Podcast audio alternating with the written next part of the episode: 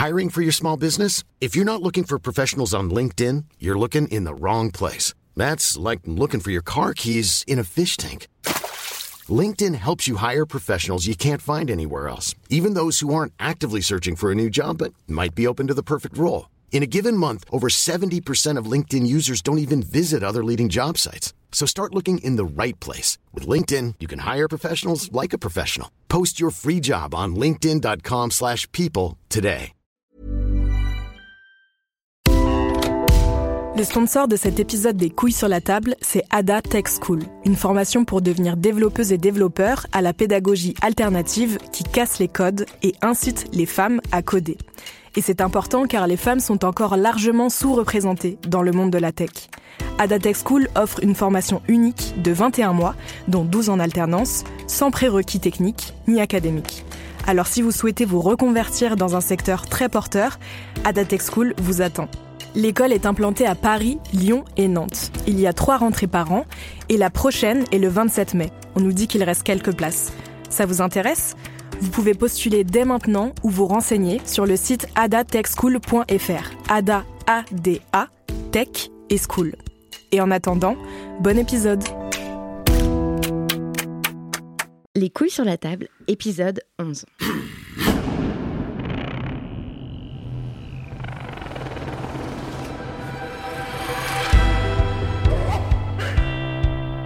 Mon invité aujourd'hui s'appelle Laurent Siama et avec lui on va continuer à parler des masculinités et des hommes puisque c'est le thème de ce podcast.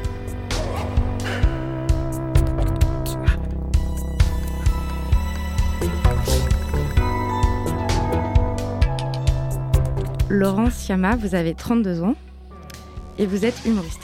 Depuis un peu moins d'un an, vous jouez à la Comédie des Trois Bornes à Paris, un stand-up qui s'appelle tout simplement Une heure debout. C'est tout à fait ça, c'est une promesse facile à tenir. En ce moment, c'est le dimanche soir à 19h jusqu'au 1er avril 2018. Et je suis venue vous voir un dimanche soir de déprime et de crachin glacial. J'ai pas regretté d'être sortie de mon lit parce que j'ai vraiment beaucoup, beaucoup ri. Je savais pas exactement à quoi m'attendre, mais au bout de 10 minutes, je mourrais déjà d'envie de vous inviter pour mon podcast parce que euh, vous avez dit ça. Franchement, quand je dis parfois à des mecs genre non, moi j'ai pas le permis de conduire, tu vois leur gueule, on dirait vraiment que je viens de leur dire non, moi j'ai pas de tub en fait. Mais tranquille, parce que j'habite à Paris en fait. Et à Paris, t'as pas vraiment besoin d'une tub, tu vois Non, parce que clairement, si j'habitais en banlieue ou même à la campagne, bien sûr, à la campagne, sans tub, tu fais rien. Non, mais c'est un délire dans les zones rurales, n'y a pas de tub, mais tu trouves pas de taf. C'est genre, euh, tu nourris pas ta famille, c'est horrible, tu perds toute place sociale et considération, bien sûr. Mais à Paris, ça va. Non, il y a les transports. Et puis en plus, bientôt, avec tous les nouveaux trucs d'Anne Hidalgo, enfin, bientôt les tubs seront interdites en centre-ville, en fait. C'est sûr, c'est sûr. Attends, les particules fines de tub, c'est un enjeu de société Et puis ça continue comme ça, tout le spectacle quasiment est traversé par ce thème-là, cette histoire de virilité de vous et des autres hommes et de la masculinité et de vos sœurs. Et c'est très rare, je trouve, euh, de trouver des artistes qui mènent une vraie réflexion sur leur propre masculinité, ou même sur les hommes et sur les masculinités tout court. Donc j'étais très heureuse euh, de trouver ça dans votre spectacle. Et donc je me demande euh, ben, pourquoi ça vous intéresse, cette question-là? Bah, ça m'intéresse parce que déjà, je le vis en fait. Je le vis dans ma vie depuis toujours.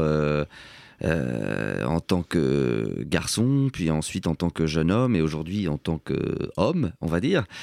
Euh, même si parfois j'ai du mal à, à me sentir comme ça euh, complètement, mais euh, je pense que c'est une sensibilité personnelle qui est aussi qui découle aussi, je pense, de, du fait que j'ai deux grandes sœurs et qu'on a eu toujours une relation très saine, très aimante, très complice. Et que cette altérité-là, je voyais comme elle m'enrichissait, comme parfois elle pouvait, oui, me donner peut-être l'impression d'être un peu singulier, ne serait-ce que par rapport à mes amis, euh, ne serait-ce que parce qu'ils avaient des frères et que moi j'avais des sœurs et que rien que ça, je voyais que ça créait des différences entre nous parce qu'on avait, même si c'était mes amis et que donc on partageait euh, des passions, euh, des délires, des loisirs, des activités, je voyais qu'on n'avait pas complètement non plus le même, le même rapport au monde. Ah bon? Ouais, je, je, je- ouais je, je percevais ça, ouais. Mais dans quoi, par exemple? Qu'est-ce que ça change d'avoir deux sœurs? Bon, il y a une blague là-dessus qui est. Enfin, moi, c'est un des moments où j'ai le plus ri dans ce. Dans ouais, ouais c'est vrai, j'en parle dans le spectacle, tout à fait. Bah, moi, je veux pas du tout faire de généralité. Euh, je, pour moi, ce que ça a changé, je pense, c'est une forme d'éducation à la sensibilité, une ouverture aussi vers une euh, culture, parce qu'il y a aussi des cultures euh, différentes auxquelles j'aurais peut-être pas eu accès euh, si j'avais pas traîné avec des filles. Des cultures comme quoi? Bah de la musique, euh, des artistes, des films, des séries. moi, je me souviens très bien de ma sœur qui me parle de Friends, euh, qu'elle a découvert un peu avant d'autres gens, un peu tôt, et en me disant c'est trop bien, ah ça m'a tellement touché, c'est drôle, c'est émouvant. Et bon, aujourd'hui, on a un regard rétrospectivement un peu différent sur Friends, mais à l'époque, ça avait quelque chose d'un peu révolutionnaire. Et je me souviens très bien, ouais, de, du fait qu'elle me dise ça. Moi, ah, j'ai envie de voir ça. Et ensuite, on regarde ensemble. Et, euh, et évidemment, des gens qui avaient des frères ont aussi regardé Friends. Mais euh, moi, à cette époque-là, je devais avoir 11 ans et euh, je lui ai fait complètement confiance sur sa prescription. Donc quoi, ça donne un respect des femmes? C'est, Et après, il y a aussi cette question-là, oui. C'est-à-dire la question du respect. oui, je crois, ça éduque à, ça éduque à une forme d'empathie.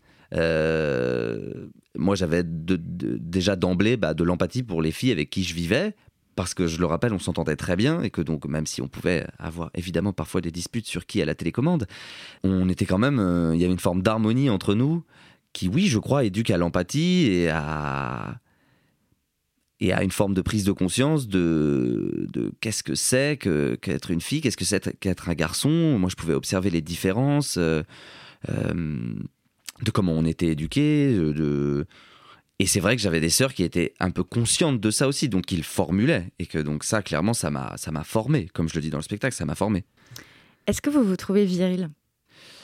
Euh, Bah, c'est une bonne question parce que euh, dans le spectacle, je joue sur ça, c'est-à-dire sur la question de euh, la virilité telle qu'on la, telle qu'on aime la caricaturer. Ouais, d'ailleurs, euh, on peut écouter, c'est aussi un passage très drôle. Laisse tomber, en plus, c'est mon antithèse. Ce mec, c'est genre, il est balèze, il a des tatouages, il fait de la moto. Genre, je peux pas rivaliser, sérieux. Enfin, le mec, c'est le mal alpha dans toute sa splendeur, tu vois. Genre, moi, je suis pas un mal alpha, sérieux. Enfin, tu peux pas être un mal alpha quand t'as genre le corps de Timon dans le roi lion.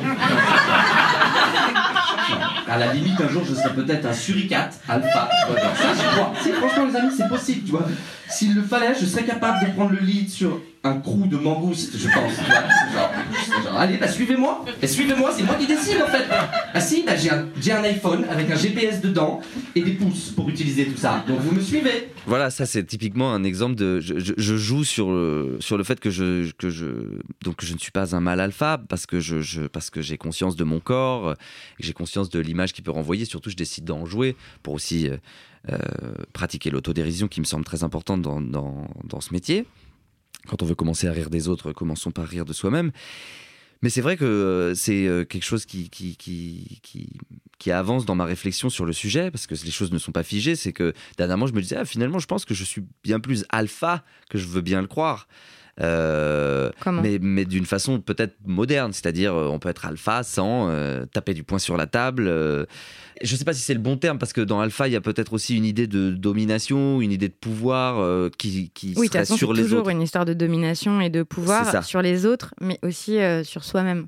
Ça, on en parlait dans le premier épisode des couilles sur la table avec Mélanie Gourarier qui expliquait bien que dans cette idée d'être un mâle alpha, il y a l'idée de, d'être capable de se gouverner soi-même mhm. et, euh, et, donc d'avoir une action euh, sur les autres et sur soi-même.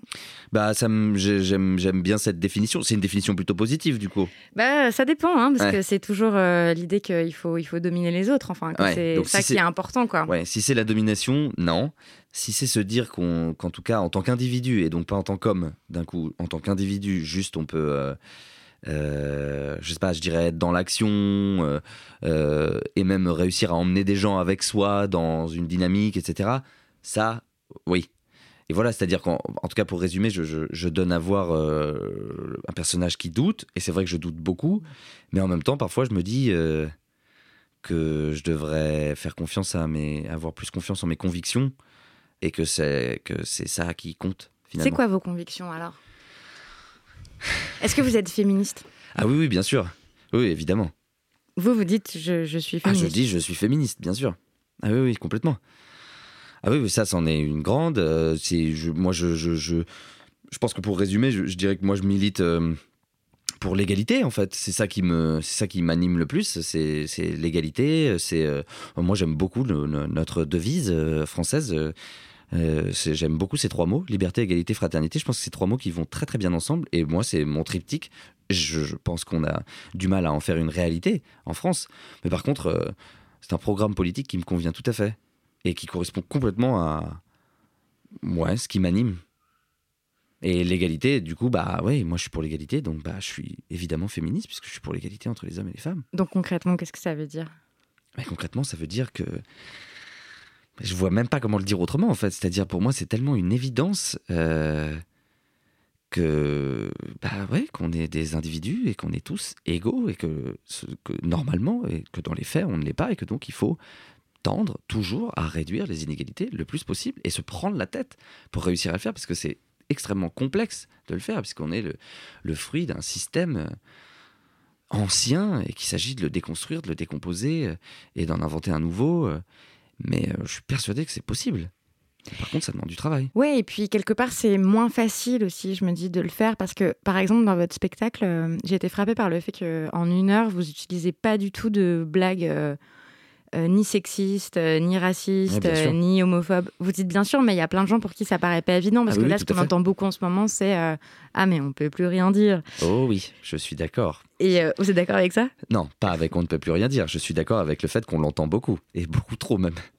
Et donc, euh, vous, est-ce que, est que vos convictions, ça vous limite dans, dans vos blagues, dans votre écriture? Non, non, non, au contraire. Euh, moi, je suis persuadé que, que non, que ça ouvre un champ des possibles.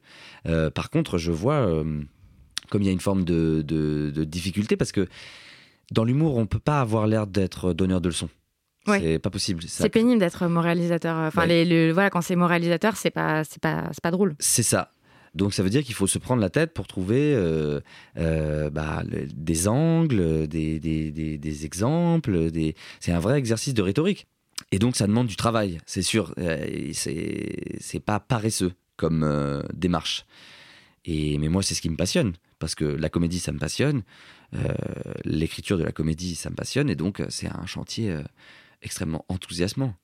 Donc, de travailler sur un humour qui soit pas sexiste, qui soit pas beauf, Ouais, euh, mais qui soit quand même euh, drôle. Et, Ah oui, bah oui, euh, oui, parce que le but c'est que ce soit drôle, évidemment, et c'est tout l'enjeu du truc, c'est de, à la fin, qu'on n'ait pas l'impression de sortir d'une conférence, parce que c'est vraiment tout sauf mon but. Non, je veux qu'on rie, qu'on rie beaucoup, et c'est pour ça que, que, que moi j'ai un spectacle en, que je qualifie euh, encore de, en work in progress, parce que, parce que ça prend du temps de trouver Mm. ça, de trouver cette, euh, la bonne formule. Ouais, puis de vraiment de plaisanter sur ce sujet-là, c'est vrai que j'ai pas en tête. euh, Enfin, j'arrive pas à trouver d'autres exemples de, de, oui, de de- d'un type d'humour. Enfin, en France, en tout cas, aux États-Unis, ça se fait plus. euh, En Angleterre aussi, mais Mhm. après, je connais pas d'autres langues, donc euh, j'arrive pas à, à savoir. Mais je trouve que bon, il y a pas beaucoup d'humour qui soit qui soit pas sexiste, quoi. Il y a pas beaucoup d'humour féministe en fait, euh, public, enfin mainstream, enfin de voilà de. Ouais, complètement. Aux États-Unis, euh, de plus en plus, avec notamment des, des- humoristes femmes qui émergent beaucoup. En France, c'est aussi le cas d'ailleurs, et c'est une excellente nouvelle. Mais oui, oui, je suis, je suis d'accord avec vous. Bah, la comédie, ça marche sur. euh, euh, Sur la reconna- moquerie quand même, beaucoup Alors, de.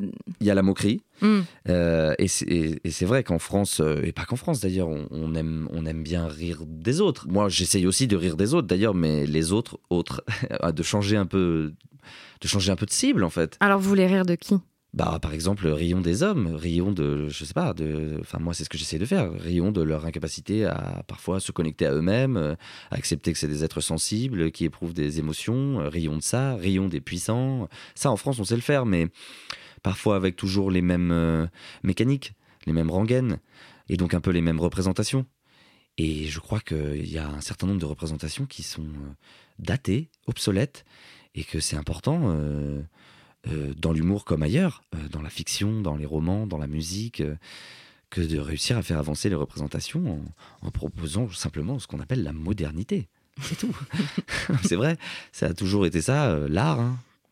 Soyons modernes. Ouais, de, de dire des choses qui font résonance avec euh, l'époque. Et c'est vrai que peut-être là, on est en train de vivre une époque où ça, c'est en train de bouger, quoi. Ça, complètement. euh, C'est une, c'est une bonne nouvelle. Moi, ça fait trois ans que je fais ça et ça fait euh, et un, un peu plus même que j'ai commencé à écrire spécifiquement pour la scène. Mais depuis le début, moi, c'est c'est- c'est sur ça que je voulais écrire, c'est de ça dont je voulais parler. Justement, euh, ça vous inspire quoi, là, le contexte actuel? Est-ce que vous trouvez qu'il faudrait euh, avoir le droit d'importuner pour que la séduction euh, puisse continuer? C'est ce que disaient des... oh que non. Bah non, non, j'ai été évidemment... Enfin, je dis évidemment, mais ça n'a pas l'air d'être une évidence pour tout le monde, mais non, non, complètement outré et même un peu abasourdi en lisant cette, cette tribune. Et, mais par contre, le contexte, je le trouve euh, extrêmement enthousiasmant de ce qui se passe à l'échelle du monde. Pour moi, c'est une, très très bonne nouvelle et c'est même une, révolution. Euh, en trois mois, j'ai l'impression qu'on a changé le monde. Alors même si les problèmes sont encore là, mais qu'on commence à en parler euh, vraiment et surtout les premières intéressées, moi je trouve ça bouleversant. Est-ce que quand on est un homme avec des convictions féministes, euh, est-ce que vous vous sentez euh, coupable ou honteux? Est-ce qu'il n'y a pas une contradiction en fait? Bah, il peut y en avoir une, bien sûr, mais euh, moi je décide de, de, le regarder, ça, d'en faire quelque chose. C'est-à-dire de, dire bah ouais, que c'est notre affaire, le féminisme, à nous les hommes. Et que. Parce qu'on fait partie du problème. on est, enfin, on est une, une gigantesque donnée dans l'équation. Donc, du coup, je je me sens pas coupable, mais je pense que je me sentirais, je me, je me sentirais coupable si je si je faisais pas ce travail-là, si je si je décidais pas de regarder ça, de m'intéresser à ça, en fait. Hmm. Euh, ça m'intéresse et ça me semble déjà être un point de départ euh, très important en fait. Juste, ça m'intéresse quoi. Et c'est pour euh, reprendre aussi la, la, première question que vous m'avez posée, je pense que c'est ça aussi qui a fait que très tôt j'étais sensible à ces, à ces questions-là parce qu'en fait les gens m'intéressent ça m'intéresse. Du coup, ça m'intéresse d'observer les individus et bah donc à un moment donné, en fait, euh, leur genre, c'est déterminant. Vous voyez ce que je veux dire? Je sais pas si j'ai vraiment repris le wagon de la première question, mais en tout cas, c'était c'est la question de ne serait-ce que juste s'intéresser quoi, euh, de l'altérité, de sortir de soi et de regarder les autres. Il y a plein de gens que ça n'intéresse pas du tout, qui disent qu'ils sont ouverts aux autres et tout, mais alors les histoires des féministes et tout, ça, ça les intéresse pas quoi. Parce qu'ils sont euh, pas vraiment ouverts aux autres. C'est à un moment donné, il faut aller au bout de la logique. Sinon, si on est un peu ouvert, mais pas euh, sur ces questions-là plus que sur celles-là, bah alors on n'est pas vraiment curieux. Mais comment vous arrivez à articuler la façon dont, ça vous intéresse, donc vous écoutez ce que racontent les femmes autour de vous, vos sœurs, etc. Mais quel impact ça a sur votre vie propre à vous, votre vie personnelle, vos comportements, la manière dont, je sais pas, dont vous voyez le monde et tout ça? Qu'est-ce que ça change? Euh, bah, je dirais que ça n'a pas changé, euh, ça a pas changé ma vie puisque j'étais déjà sensible à ces questions-là. Donc euh, j'ai pas découvert des choses vraiment. Enfin moi, ça fait des années que euh, j'ai des discussions avec mes amis garçons et que je parle de mais du harcèlement. De, j'ai le souvenir de, de, de, même à 13 ans de dire ça à mes copains. De, dire quoi? De dire, bah, moi, mes sœurs, il y a des mecs dans des camions qui les klaxonnent. Et de dire que je trouve pas ça normal et que je trouve ça me choque en fait et de dire que du coup, nous, on a de la chance parce que ça ne nous arrive pas, alors qu'en plus, euh, on avait 13 ans et que ça y est, on était, si on avait été des filles, on aurait déjà été des objets sexuels, si on avait été euh, formés. Donc du coup, il n'y a pas une espèce de, gigantesque bloc de granit qui m'est tombé sur, sur la tête. Euh, je suis pas tombé des nues en voyant cette vague de témoignages euh, remonter. Ah oui, donc vous n'avez pas fait partie de, de, ces hommes qui ont dit Ah bon, mais comment Mais de quoi Mais quelle surprise Mais enfin Mais. Non. Il y en a eu beaucoup, hein. Oui, il y en a eu beaucoup. Mm. Et bah, c'est mieux vaut tard que jamais. Et, je dis, et vraiment, je dis pas ça pour, euh, pour me le raconter en disant Mais je savais déjà. Mais je, dois dire qu'objectivement, c'était le cas. Mm. Voilà, je, je l'avais dans toute humilité, vraiment. Mais, mais il se trouve que oui, c'était le cas, quoi. Et donc, du coup, moi, je suis, je suis très heureux parce que je me dis, bah, enfin, ça y est, on commence à.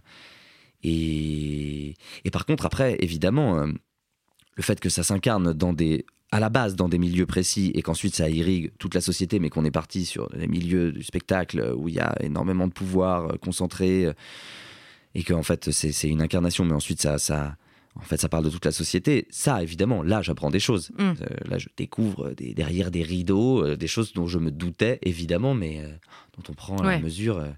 Mais sinon, ouais, non, dans ma vie, en fait, ça me donne. Ça me... Clairement, en tout cas, ce que ça a changé, c'est que l'absence de. On va dire la grande absence, quand même, de, de, de, de discours masculin sur ces sujets-là ou alors des discours masculins mais horribles euh, qui euh, donc sont euh, en réaction et donc disent ça va et on peut plus rien dire, on peut plus rien faire et dans un ascenseur comment on fera? Bah Tu Mais on m'a dit ça au téléphone hier aussi. euh, que Quelqu'un qui a tenu à me dire euh, En tout cas, euh, sachez que moi, je ne prends plus jamais l'ascenseur avec une femme. hein, je le prends tout seul. Parce qu'on ne sait jamais. hein. Non mais qu'est-ce que c'est que ce fantasme bizarre de l'ascenseur où d'un coup euh, Un jeune amant qui m'a dit ça. Non mais vraiment c'est c'est je comprends pas c'est mais quoi mais donc euh, enfin quand on est dans un ascenseur avec une femme c'est tout de suite euh, il y a une- y a une musique euh, avec une basse comme dans un porno des années 70 qui arrive tout de suite quoi c'est mais faut se calmer. C'est vraiment de la rhétorique à deux balles c'est mais voilà en tout cas pour répondre, ce qui a changé dans ma vie, c'est que ça me donne encore plus envie de, de, de, de, prendre la parole sur ces sujets. C'est pour ça que je suis très heureux d'être euh, à votre micro aujourd'hui, parce que je vois bien euh, la responsabilité que nous, on a, les hommes, à, à prendre aussi ce sujet à bras le corps si on veut que ça avance. Parce qu'en plus, il se trouve qu'on a du pouvoir déjà, donc utilisons ce pouvoir. Vous voyez, j'ai bien conscience du fait d'avoir du pouvoir. Ah oui Comment ça? Bah, dans le sens où euh, je suis un garçon, euh, j'ai participé à un festival d'humour où il y avait qu'une seule fille et on était euh, sept garçons sur la scène, donc je vois bien mon privilège. Euh, je prends un Here's a cool fact a crocodile can't stick out its tongue. Another cool fact you can get short term health insurance for a month or just under a year in some states. United Healthcare short term insurance plans are designed for people who are between jobs, coming off their parents' plan, or turning a side hustle into a full time gig. Underwritten by Golden Rule Insurance Company, they offer flexible, budget friendly coverage with access to a nationwide network of doctors and hospitals. Get more cool facts about United Healthcare short term plans at uh1.com. Many of us have those stubborn pounds that seem impossible to lose, no matter how good we eat or how hard we work out. My solution is PlushCare. PlushCare is a leading telehealth provider with doctors who are there for you day and night to partner with you in your weight loss journey. They can prescribe FDA-approved weight loss medications like Wagovi and Zepbound for those who qualify. Plus, they accept most insurance plans. To get started, visit plushcare.com slash weight loss. That's plushcare.com slash weight loss. Micro, euh, même s'il m'a fallu beaucoup de temps à m'autoriser à prendre un micro euh, et que ça m'a ça m'est pas apparu comme une évidence ou comme quelque chose de euh, Qui vous était dû qui m'était dû Mm. exactement. Il n'empêche que je vois bien comme euh, par ailleurs je, je- je- je profite d'un système. Je profite d'un système et je trouve que c'est Virginie Despentes qui le dit très bien, qui dit mais c'est les mecs. C'est pas parce que vous êtes des mecs bien que par ailleurs vous profitez pas d'un système. Donc euh, dire oui mais moi je ne fais pas de mal à personne. Oui mais d'accord mais le Moi, je système n'ai jamais agressé. voilà, je n'ai moi j'ai jamais Mm. agressé, moi j'ai d'accord, ok, mais très bien, mais moi je peux le dire ça sur moi, mais d'accord, mais n'empêche que je, je suis dans un système qui, qui fait souffrir les gens, et donc en tant qu'individu, j'ai envie de, de participer- de contribuer à changer ça, et en plus il se trouve qu'en tant qu'homme, bah j'ai la possibilité de le faire à mon endroit. Et puis que vous en profitez même involontairement, en fait. Mais exactement, que j'en profite involontairement, complètement. Mais en quoi, par exemple? Ne serait-ce qu'en termes de, de juste de liberté, quoi. C'est-à-dire, je, on- tous les hommes en profitent plus, quoi. Je, je rentre chez moi sans me demander s'il va m'arriver une galère. Sauf vraiment tomber sur euh, quelqu'un sous crack euh, qui, qui, qui m'agresse. En fait, euh, les, les hommes sont plus agressés que les femmes dans la rue. Ah oui, ah, bah. Mais par contre, ils n'ont pas le droit de, de dire qu'ils ont peur. ah oui. Donc, euh, enfin, par exemple, jamais de la vie, euh, euh, jamais de la vie, vous demanderiez à quelqu'un de vous raccompagner chez vous parce que vous avez peur euh, le soir Oui, c'est vrai. de rentrer. C'est vrai. Mais enfin, c'est vrai que moi, globalement, j'ai plutôt pas peur de rentrer. Mm. C'est. euh, Mais, euh, mais par contre, oui, je veux bien croire que des hommes qui auraient peur de rentrer euh, n'oseraient pas dire qu'ils ont peur de rentrer. C'est toujours ces histoires d'injonction à la virilité et tout ça. Évidemment. Pour repartir sur l'idée de, des modèles que, avec lesquels on grandit euh, et qui peuvent influencer ce qu'on devient, vous, quand vous étiez enfant, comment étaient les hommes autour de vous? Euh, hmm, bonne question. Votre père était quelqu'un de viril? Euh, non, je pense. C'est pas une vie. oh, Non, c'était pas la virilité, euh, pareil, euh, que, que- que- archétypale, on va dire. Mais par contre, euh, je, ouais, j'ai le sentiment que que c'est pas lui qui m'a éduqué à ces questions-là. Alors, comment on vous a éduqué à ces questions-là? Qu'est-ce qui vous a éduqué à ces questions-là? Bah, encore une fois, euh, mes sœurs, je pense ma mère, d'une façon peut-être euh, moins consciente, mais dans notre relation, dans son histoire, dans euh, son rapport à ma grand-mère, ma grand-mère, ma grand-mère maternelle, c'est des, ça, c'est des, ce sont des figures, et même ma grand-mère paternelle d'ailleurs. Les grand-mères, les grand-mères ont toujours un, Les grands-mères, c'est la vie. Bah oui, les grand-mères, c'est la vie. J'en parle dans mon spectacle aussi. Et Ah, pas dans celui que je suis allée voir. Ah bon? Mais si. Mais je Votre suis sûr. grand-mère maternelle? Ouais, je suis sûr que j'en ai parlé. Ah, c'est gênant. je, je parle du fait qu'elle a qu'elle n'a qu'elle n'a qu'elle n'a pas choisi son Ah, mari. mais que, bien sûr, oui, oui, oui, que les, grands- que les femmes sûr. avant n'avaient pas des ex. Oui, c'est ça, c'est ça. Que jamais vous avez entendu, les- jamais on a entendu sa grand-mère dire euh, Bah, moi, avec mon ex, c'était super. non, qu'on les épousait pour être polis. exactement. C'est ça. Ma grand-mère a épousé mon grand-père par politesse, pour dépanner. Mais euh, ouais, ça, par exemple, ma grand-mère, en plus, elle est, elle, est, elle est décédée, elle avait 103 ans. Waouh Ouais, c'était quelqu'un. C'était la reine-mère. Est-ce que euh, là, je vous entends parler de votre grand-mère, donc de la reine-mère, de votre mère, de vos sœurs et tout. Souvent, euh, il y a, euh, je sais pas trop quoi faire de cette espèce de crainte qui semble flotter quand même. Enfin, il y a quand même un truc de des hommes euh, castrés, quoi, des hommes écrasés euh, par des femmes trop puissantes dans les familles. C'est une espèce de Complètement, complètement. figure. euh, Bien sûr, c'est une vraie. un peu repoussoir, un peu épouvantail, ou un espèce de truc que se chuchotent les gens entre eux, genre oui, mais lui, tu sais, sa femme, cookie. Ouais, complètement, complètement. Le fameux quick. je l'ai déjà dit, moi aussi, ça, complètement. Mais c'est une vraie question, et moi, je pense que c'est des sujets sur lesquels j'ai- travaillé, euh, parce que. euh, Ah ouais? Ouais, ouais, c'est des sujets sur lesquels j'ai travaillé, ne serait-ce que en, en- en thérapie, en. Parce que, euh, parce que oui, je pense que quand on se construit, euh, c'est, c'est, c'est- bah, ça a des effets très positifs. Et puis ça peut avoir. De grandir avec des femmes fortes? Ouais, c'est ça. Et en même temps, bah ouais, faut trouver sa place dans tout ça. Mm. Quand on est un homme euh, et que donc euh, on est en fait dans des familles où il y a où la place des hommes varie. Et clairement, moi, dans ma vie, dans mon parcours d'homme, euh, dans ma vie amoureuse, j'ai vu comme euh, bien sûr, j'avais un rapport euh, à mon amoureuse qui était euh, où je pouvais euh, m'oublier euh, pour euh, elle. euh, euh, parce que finalement j'avais un peu l'habitude aussi de penser à l'autre et notamment même l'autre euh, au féminin. Donc potentiellement un peu castré pour répondre très frontalement à la question. Ouais, complètement. Je sais pas moi-même quoi penser de. Je sais même pas comment quoi faire de cette question-là parce qu'elle m'apparaît. Je sais pas si elle est bien posée ou, ou pensée, etc. Mais je si. sais que ce spectre-là flotte en fait dans le voilà de- des hommes castrés quoi. Qu'être un homme sûr. féministe, ça voudrait dire être un homme castré en gros. Euh, il peut y Castré avoir. par des féministes casse-couilles. Euh, C'est ça, voilà, c'est ça, On tourne toujours autour de. C'est de ça, hein, on tourne toujours autour de ça, bien oui. sûr. Cette imagerie basique. Oui.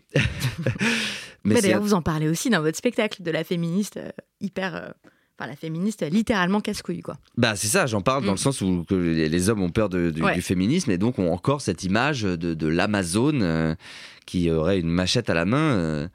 Ouais, bien sûr.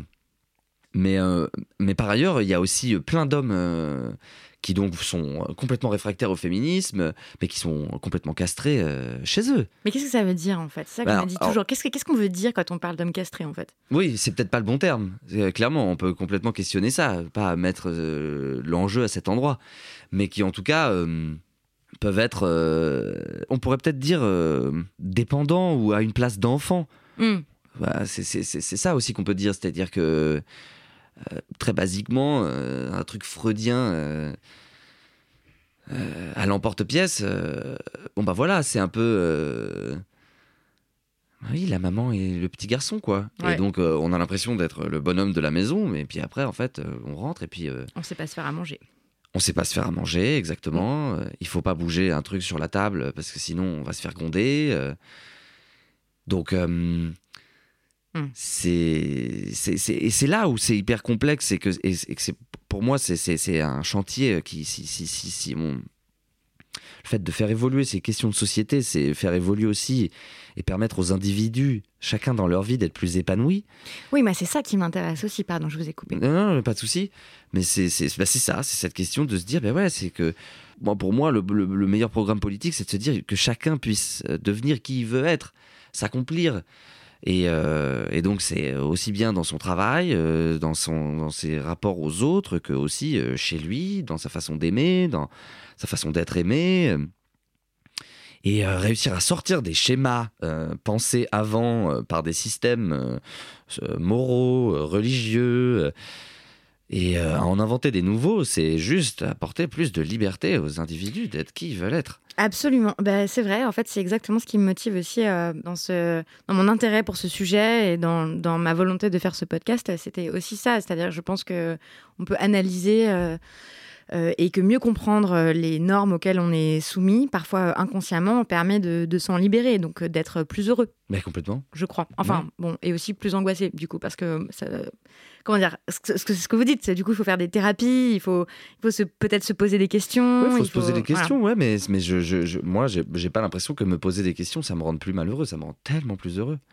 C'est c'est génial de, s'autoriser à penser qu'on n'a pas toutes les réponses. C'est déjà le début, quoi. Mm. Sinon, penser que euh, non, mais c'est bon, c'est bon. Non, mais je sais, je sais, tout va bien, tout va bien. Mais non, c'est pas possible. C'est oui, ou même de, ou par exemple, d'avoir de, euh, zéro contact avec son intériorité, de ne pas avoir d'introspection. Ça aussi, vous en parlez longuement dans, dans le spectacle et vous en riez. C'était très très drôle d'ailleurs cette idée que, enfin, que, les garçons n'ont pas de journal intime. Ouais, qu'on n'offre pas. Euh, c'est ça. Aux garçons des journaux intimes avec bah un petit cadenas. Mais exactement, ça n'existe pas. Et oui, oui, bah oui, c'est ça. C'est qu'à la fin, ça me semble tellement important, fille comme garçon, que de réussir à se connecter à soi-même et, et d'être dans un monde qui nous autorise à le faire euh, et qui nous en donne les moyens et à tout le monde et que ce soit pas juste le privilège de certains euh, qui peuvent se payer un psy. Et j'en fais partie. Euh, comment vous vous sentez avec les autres hommes? J'ai un groupe d'amis que j'ai depuis longtemps et je pense que c'est pas un hasard parce que du coup c'est un peu ma deuxième famille. Et bah que justement ils ont on est même si on n'a pas euh, euh, tous euh, ni la même sensibilité ni je sais que j'ai trouvé je trouve en eux ce que je cherche dans l'amitié avec les garçons. Alors que par ailleurs très souvent dans des situations sociales de groupes de garçons que je connais moins euh, il y a des choses qui me, qui me hérissent le poil, quoi. Où je, je, moi, je suis pas du tout dans. J'ai jamais réussi à être dans l'ambiance euh, vestiaire, quoi. C'est quoi l'ambiance vestiaire? Parce que du coup, moi, j'y vais pas. Dans bah oui, oui. Euh, ça ressemble à quoi? Ça ressemble à un truc pas surprenant, quoi, en fait, où il se passe qu'on s'attend à ce qui se passe, quoi, où du coup, ça fait des blagues.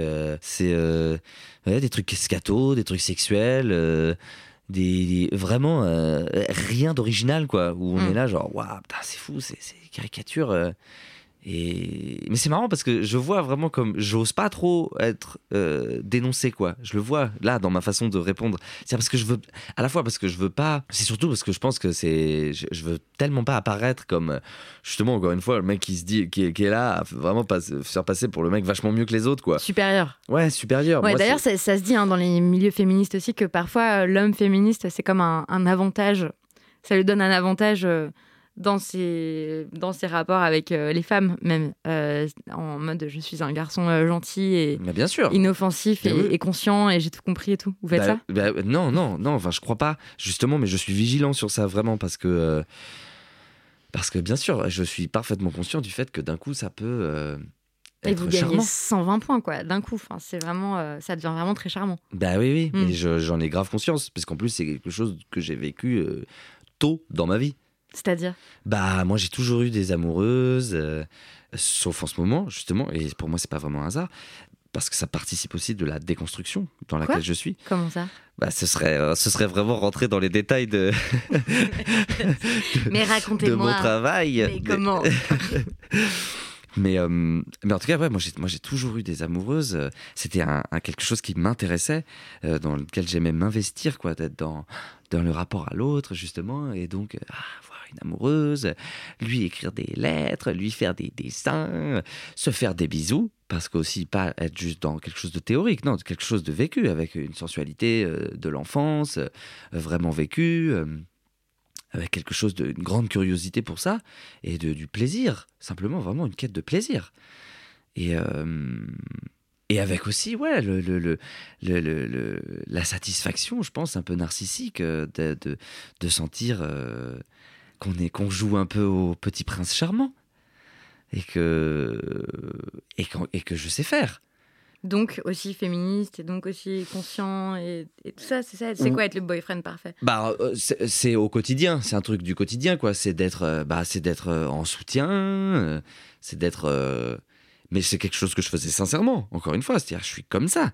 Mais si je commence à rentrer un peu dans le pourquoi et dans le, à un moment donné, il faut, on a le droit aussi de dire euh, non. Euh, vous voyez ce que je veux dire, quoi Bah oui, le problème de ce qu'on appelle les, les, hommes trop gentils et tout ça, mais ça c'est Enfin, c'est pareil, je prends tout ça avec des grosses pincettes parce que c'est aussi une figure au poussoir qui est utilisée dans les milieux masculinistes et tout, qui disent Vous voyez, ça vous apporte rien du tout d'être un garçon gentil, euh, les filles se servent de vous comme paillassons. Mais euh, oui, la fameuse friend zone. Bah, exactement. Alors, Non, mais la friend zone, moi je déteste ce truc. c'est- Pourquoi bah Parce que je, je- je- enfin, c'est- c'est c'est complètement ça, c'est repoussoir quoi. C'est eh, soit tu la kennes, soit t'es son pote? Ouais, enfin bon, donc euh, il y a. et surtout, surtout si t'es son pote, c'est c'est vraiment moins bien que de la ken. Quoi. Voilà, c'est ça, exactement. C'est moins bien. Ouais. Niquer une fille, c'est toujours beaucoup mieux que parler avec elle, par exemple. Exactement, Mm. c'est ça le message de la friend zone. Eh quoi. oui. C'est, euh, moi j'adore la friend zone. C'est, ça s'appelle l'amitié. en fait. c'est vraiment. euh, Non, mais je jubile un peu parce qu'il y a plein de. Si, je, voilà, il y a plein d'hommes qui voient pas du tout où est le problème avec ce terme de friendzone et qui, qui en font justement un territoire à éviter dans leur tête et que vraiment être friendzoné, c'est la pire des disgrâces et, Mais oui. et donc euh, la gloire est à trouver dans l'accumulation de conquêtes Bah bien sûr.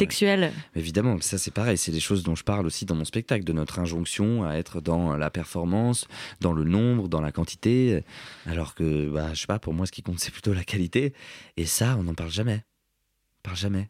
On parle jamais de quoi? Bah on parle jamais de ça, on parle jamais de est-ce que les hommes ils, ils font bien ça ou pas. Ils font bien quoi? Ils font bien l'amour? Ils Ouais, font c'est bien. ça, ouais, ouais, ouais, c'est ça.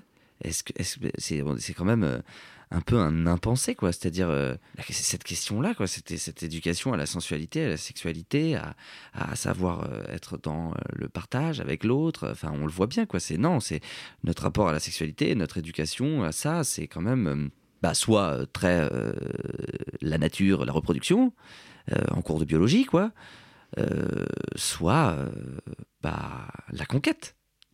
Et donc l'important, c'est de niquer. Voilà. Hmm. Oui, ça c'est vrai qu'il y a peut-être peu d'éducation à, à la sensualité, euh, pas seulement au plaisir des femmes, même si c'est quand même un gros problème, Bien sûr.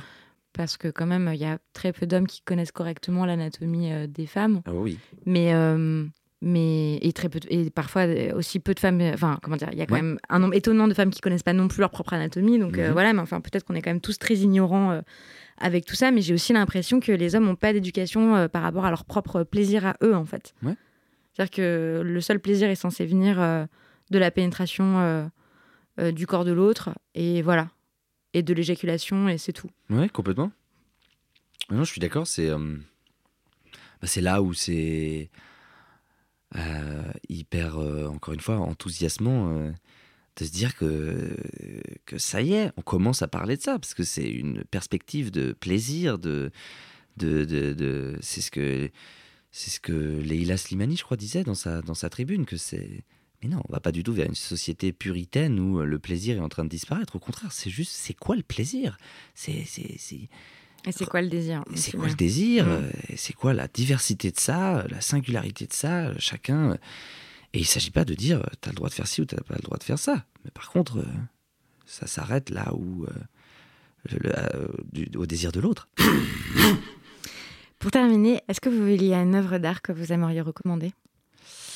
Ouais, bah sur ce sujet-là, euh, en ce moment, je relis beaucoup euh, et je lis même parce qu'il y a euh, beaucoup de livres que je n'ai pas lus d'elle de Annie Ernaux, qui pour le coup, pareil, est une quelque chose que là, pour le coup, on m'a transmis. c'est un truc familial puisque ma mère adore Annie Ernaux, mes deux sœurs aussi, euh, que par ailleurs elle vient de Cergy et que je viens de Cergy, représente les Touleuses et euh, le fruitier des Touleuses où Annie Ernaux va acheter ses fruits.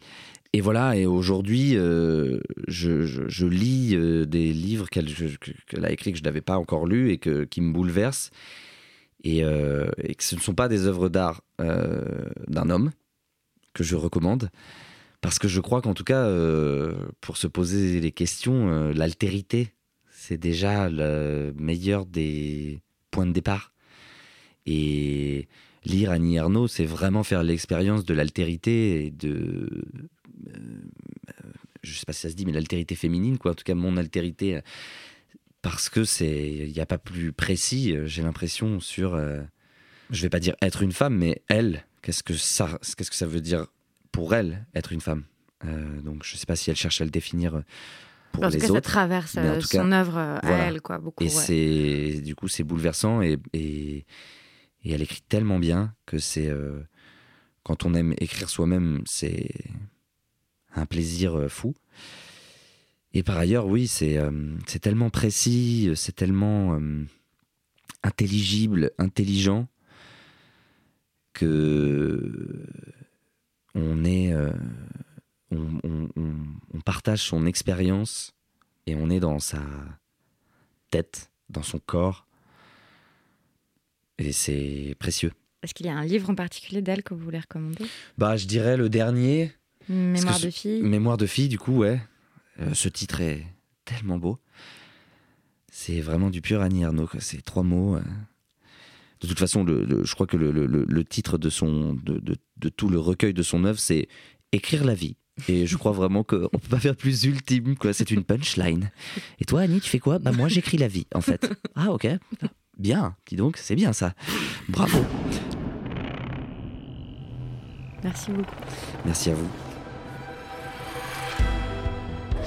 Merci d'avoir écouté cet épisode des couilles sur la table et merci pour toutes les fois où vous parlez du podcast sur les différents réseaux sociaux. Vraiment, ça nous aide beaucoup à le faire connaître. Euh, et merci aussi pour les mails que vous m'envoyez euh, à l'adresse les couilles sur la table at binge.audio. Euh, je les lis avec attention car, et avec beaucoup de plaisir parce que eh j'espère vraiment que ce podcast peut aider à penser les masculinités autrement et voilà, à devenir peut-être un peu plus conscient des normes auxquelles nous obéissons ou auxquelles on choisit de désobéir d'ailleurs. Donc merci beaucoup et à bientôt.